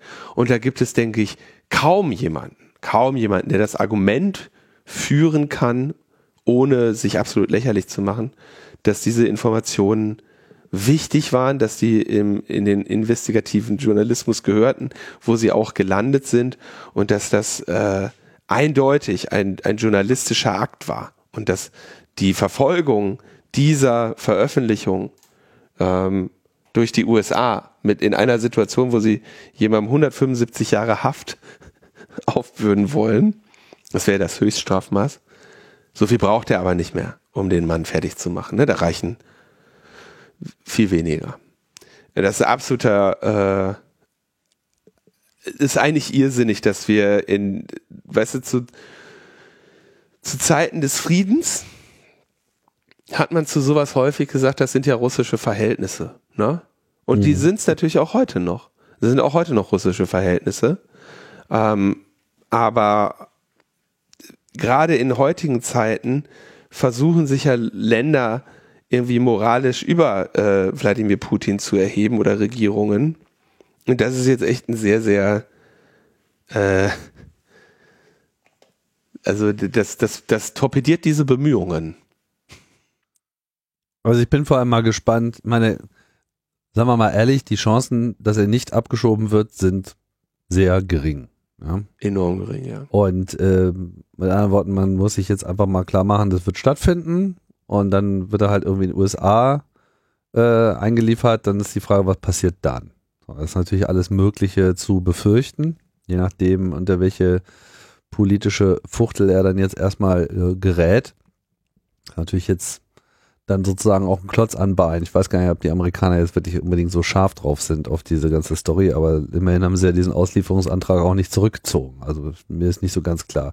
Natürlich wollen sie dann irgendwie äh, da das jetzt von Demokraten äh, regiert wird, diese ganze Geschichte um Trump und Assange etc., Wikileaks, äh, das natürlich aufgreifen. Also wird es also auf jeden Fall zu so einem Prozess kommen. Das Ganze kann uns noch sehr lange beschäftigen. Aber es ist schade, dass Europa da so äh, versagt hat. Und ja. nicht in der Lage war, mal aufzustehen und zu sagen, so hier, das ist aber dann doch schon eigentlich mal eher ein Fall für Pressefreiheit. Ja, das ist wirklich dramatisch. Und es steht ja hier, ich will hier keine Teufel an irgendwelche Wände malen, aber ähm, man kann sich ja die ähm, vorherigen Gründe, warum geurteilt wurde, dass äh, Julian Assange nicht äh, ausgeliefert werden soll, mal anschauen, ja, oder mal in den Bereich der äh, gesundheitlichen Probleme auch der seelischen Gesundheit zu gehen.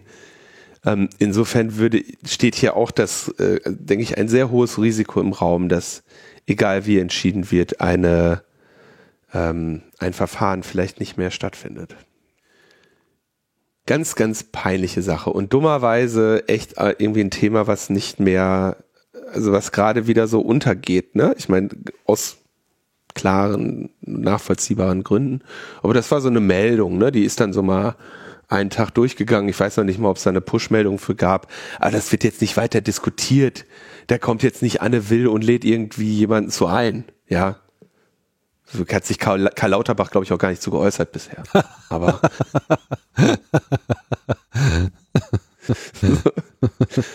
Okay, kommen wir zu den etwas kürzeren Meldungen. Das ist immer mein Hinweis an Tim, dass wir jetzt kürzer machen. Das heißt, jetzt wird die Sendung nochmal richtig lang. Jetzt machen wir Deep Dives. Also, Luca, Luca Sellout. Der Luca Sellout muss passieren. Wir haben damals, ich habe immer gesagt, die wollen die Nutzerbasis haben, die kriegen sie vom Staat bezahlt durch die Corona-Verordnung, dann haben sie Millionen Nutzer, dann verkaufen sie, ja. Dann haben sie ja alle möglichen Geschäftsmodelle gemacht und sie stehen ja eben mit so vielen Millionen äh, Installs jetzt eben da und machen die Runde bei den äh, Venture Capital Buden. Und ich habe vor, ich glaube inzwischen zwei Monaten schon den anonymen Hinweis bekommen von verschiedenen Venture Kapitalisten, die mir sagten, guck mal, die Vögel waren heute bei mir, die wollen so und so viel Geld einsammeln. Ja, ich konnte dann natürlich nicht öffentlich darüber berichten zu dem Zeitpunkt, aber es war ja immer klar und es war jetzt, man musste auch nicht klug dafür sein, dass man sich überlegt, dass die jetzt natürlich diese Installationsbasis zu Geld machen. Deswegen haben wir auch bei der ersten Warnung des CCC vor dieser App genau spezifisch geschrieben, die machen jetzt schon Pläne für die Zeit nach der Pandemie, um die Nutzerbasis zu vergolden. Und das ist äh, natürlich auch der Fall.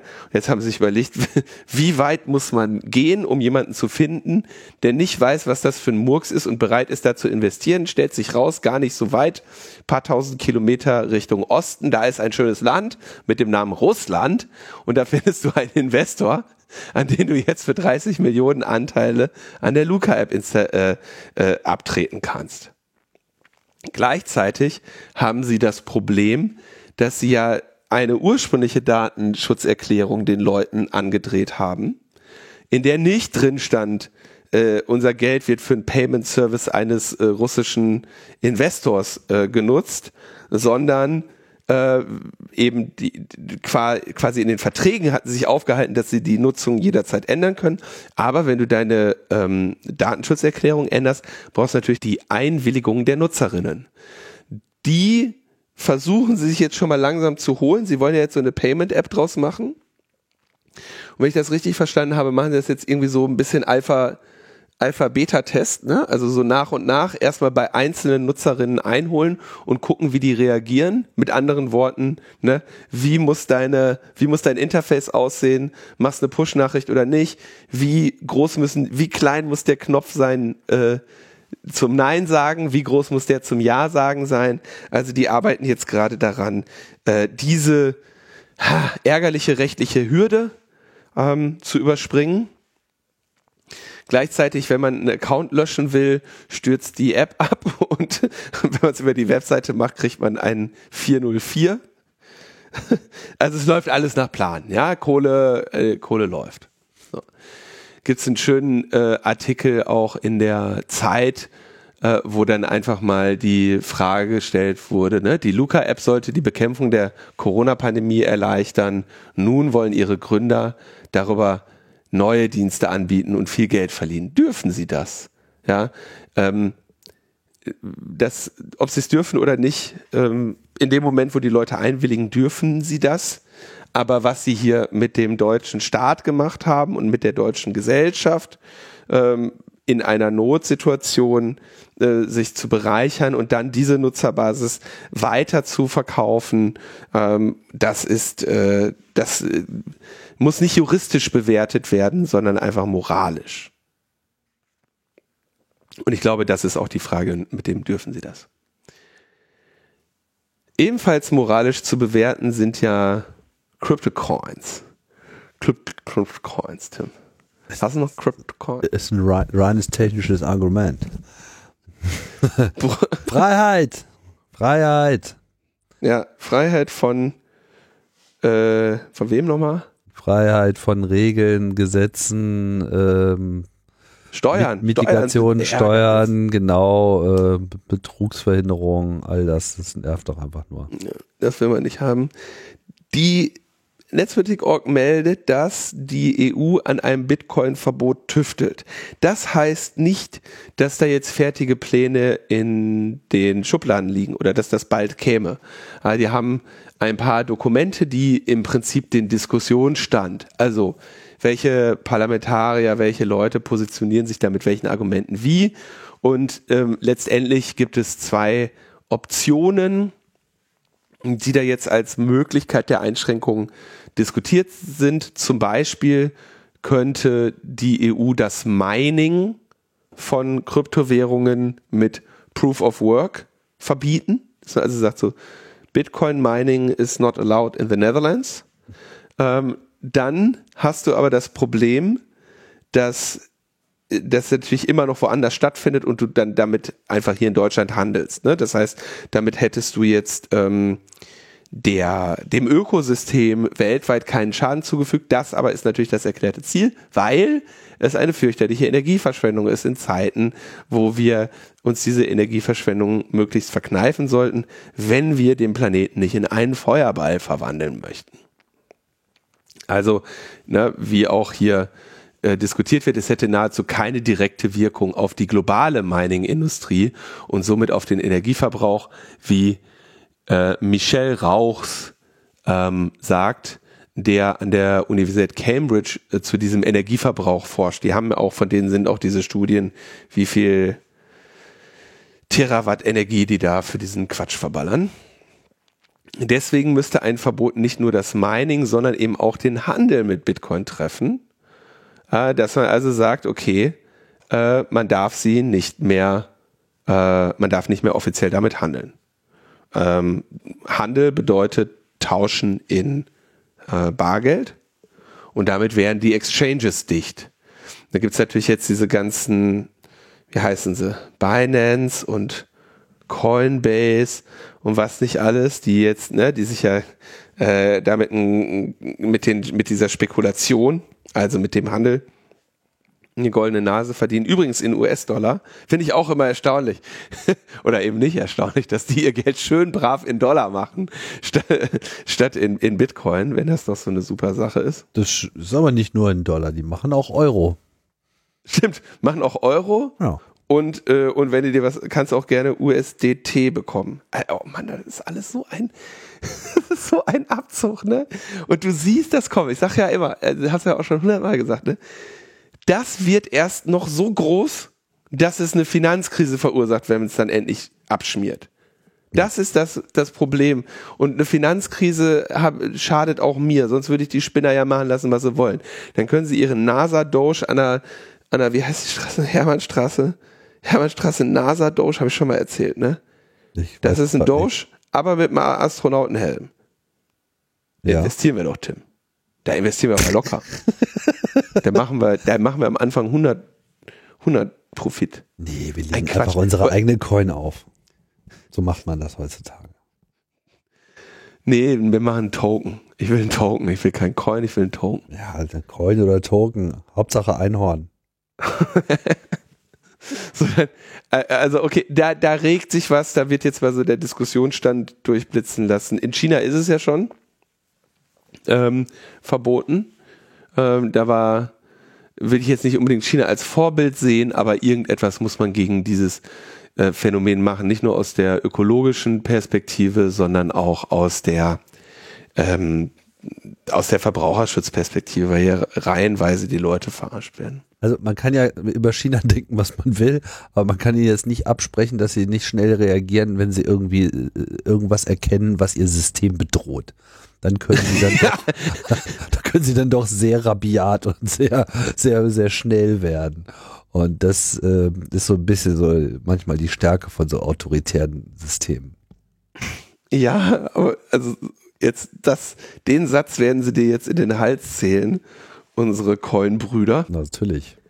Unsere Coinies. Ja, aber ich meine, das ist sozusagen einfach eine, eine, eine, eine Betrachtung. Die schauen sich das halt an, was passiert da ah, ihr verbratet hier Unmengen an Energie, während wir gerade krampfhaft versuchen, genug äh, Solarkraftwerke und Windkraftwerke zu bauen, damit wir irgendwie unsere Kohle abschalten können, weil es einfach auch in China mittlerweile angekommen ist, dass das jetzt nicht so eine geile Idee ist mit Planetverbrennen und so. Und äh, da ist das jetzt einfach mal nicht hilfreich. Und dann haben die sich halt gleich irgendwie in die nächsten Länder gestürzt und sie stürzen sich halt auch gerne in so Länder, die halt einfach auch arm sind, ja, immer so mit diesem vorgeschobenen Argument, so, na ja, aber durch unsere Nachfrage entsteht ja überhaupt erst äh, das, der Bedarf für alternative Energien, ja, was eine totale Nebelkerze ist. Die gehen natürlich in diese Länder rein, weil da halt Energie subventioniert wird vom Staat. Ja, teilweise mit so Ausnahmen. Das hat man ja in Iran irgendwie so Kirchen. Ja, so, die durften da halt äh, kostenlos Strom beziehen. Und wo standen dann auf einmal die ganzen äh, Server-Racks, die Bitcoin berechnet haben? Genau da. Ne? Und äh, das treibt natürlich für alle die Preise nach oben, weil letzten Endes hier die Subvention ja nicht erfolgt, damit man irgendwie Coins meinen kann, sondern die Subvention ist dafür, dass die arme Bevölkerung sich die Energie noch leisten kann. Und das wird natürlich damit auch total unterwandert. So, und wir, äh, ich meine, mittlerweile wird das meiste wieder in den USA gemeint und dann trägt es halt dort dazu bei, dass der Energieverbrauch steigt und wir mit dem Bauen von alternativen Energien nicht hinterherkommen. Also, ich habe die EU denkt darüber nach. Ich aber ehrlich gesagt, ich glaube 2024 ist da auch wieder Wahl. Also das das die haben das Problem jetzt wahrgenommen, kann sich nur noch um wenige Jahrzehnte handeln, bis sie es anerkennen. Ähm, kleiner kleiner Gag am Ende, bei der beim Prototype Fund. Wir haben ja hier schon öfter über den Prototype Fund auch gesprochen. Da gibt es ein Projekt, das ist der Hassreden Tracker. Wir geben Betroffenen von Online-Hassreden ein Werkzeug, um sich zu wehren. Aus der Projektbeschreibung, der Hassreden-Tracker ist ein Set zusammensetzbarer Software-Tools, die es von Belästigung und Hassreden in sozialen Medien betroffenen Menschen ermöglichen, Informationen über ihre Erfahrungen aufzuzeichnen und zu teilen. Sperrlisten für Twitter und andere Social-Media-Plattformen können privat kommentiert und geteilt, sowie Verbindungen zwischen ExtremistInnen betriebenen Konten identifiziert und im Fall von Hassreden in Archiven aufgezeichnet werden.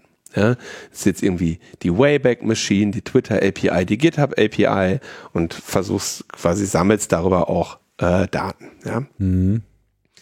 Richtet sich spezifisch äh, ja an Menschen, die äh, von Hassrede äh, betroffen sind und die, von wem geht Hassrede aus? Häufig von rechtsextremen Bewegungen. Ähm, insofern ist da auch der Forschungsschwerpunkt dieses Projektes von Travis Brown. Und jetzt habe ich selber nicht ganz verstanden, gab es in den USA irgendeinen so Account, der Lips of TikTok heißt, also der ähm, ein soziales Phänomen in den USA ist, der gegen LGBTQ plus Leute hetzt und irgendwie halt äh, ja Liberals irgendwie fertig macht. Also Liberals in den USA sind nicht das, was die Liberalen bei uns sind, Linke. sondern es ist generell einfach so das linke, wir würden sagen, potenziell sozialdemokratische Spektrum. Ja. äh, äh, kritische CDU-Wähler. Da verläuft, glaube ich, so die Grenze, ne? beim beim, beim ähm, ja. CDU-Wähler, beim christlichen CDU-Wähler, oder? Bodenständige Grüne auch. Ja, okay. Jetzt haben wir, äh, auf jeden Fall ist Tucker Carlson auf dieses Projekt aufmerksam geworden. Und äh, das spielt da irgendwo eine Rolle. Und jetzt hat er festgestellt, dass das eine Foreign Intelligence Operation ist, weil, wird ja schließlich von der deutschen Regierung gefördert, ja.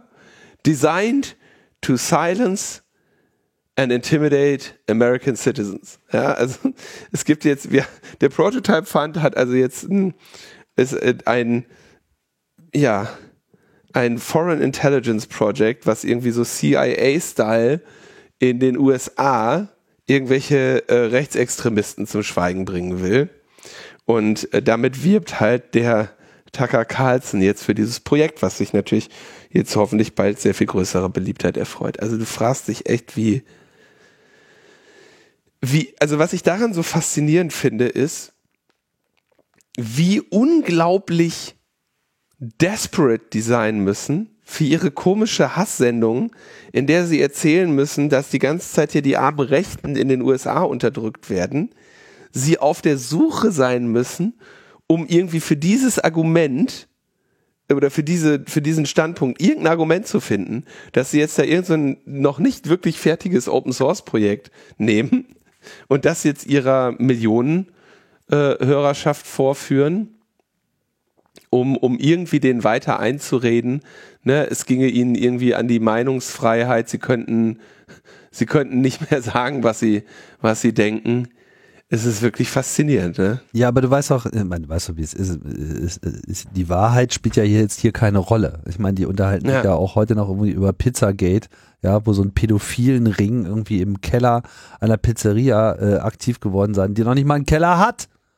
Und Fakten sind einfach an der Stelle vollkommen irrelevant. Es muss nur irgendwie so ein bisschen zu, nach was klingen und wenn es da auch noch Webseiten gibt, die irgendwas, was auch nur ansatzweise diesen Bericht äh, Echo verleiht, äh, gibt, ja, wo man drauf rumklicken kann, sagen kann, ja, siehst du hier, da ist es doch alles, die Verschwörung ist real dann, dann spielt es keine Rolle. Dann wird es einfach rausgehauen und dann muss es nur noch böse klingen. Es geht nicht darum, dass es stimmt. Es geht darum, dass es ein Talking Point ist, den sie einfach erstmal in den Raum werfen, wo sich dann alle wieder dran abarbeiten müssen. Ja, wieso, das stimmt aber gar nicht und so weiter. Und hurra, wir haben die ganze Zeit wieder um, über die falschen Sachen geredet. Und so funktioniert es halt auch bei Tucker Carlson, der halt einfach ein Tool ist.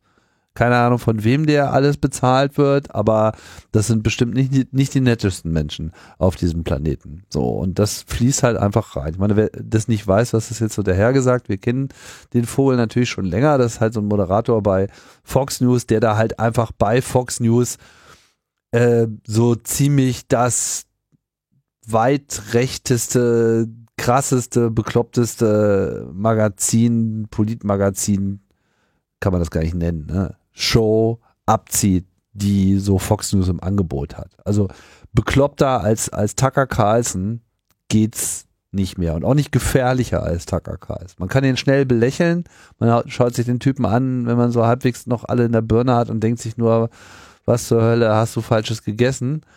Aber das ist halt einfach äh, berechnende äh, Propaganda für bestimmte Interessen.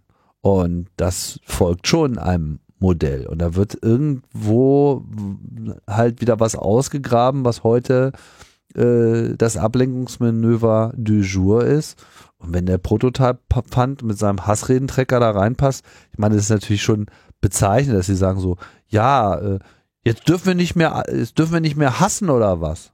Ja, das ist ja im Prinzip so die Aussage, die dahinter steht. Und das ist ja schon für sich genommen total absurd. Ja, die wollen uns ja das Hassen verbieten. Ah, ja, genau, das wollen wir auch. Aber naja, die Welt ist divided und das sind halt solche Figuren, solche Menschen, die alles die ganze Zeit immer schlimmer machen. Tja. Tja. Zum Glück haben wir Nee, ich, äh, doch, wir haben, wir haben zu viele von denen. Zum Glück gibt's uns, wolltest du sagen, Linus, ne? Wir machen ja immer alles nur besser. Genau. So auch nächste Woche. genau. Wenn wir wieder zu euch sprechen werden. Denn jetzt ist äh, erstmal Schluss äh, für heute. Und in den nächsten Sendungen, äh, in der nächsten Sendung reden wir dann über so schöne Sachen wie einen EU-Ausweis mit Blockchain und Neues von der Chat-Kontrolle. Also das wird, wird auch wieder äh, schmerzhaft und Lustig. bis dahin macht er, macht er nochmal einen kleinen längeren Spaziergang, um euch zu erholen. genau. Bis dann. Tschüss. Bis dann. Ciao, ciao.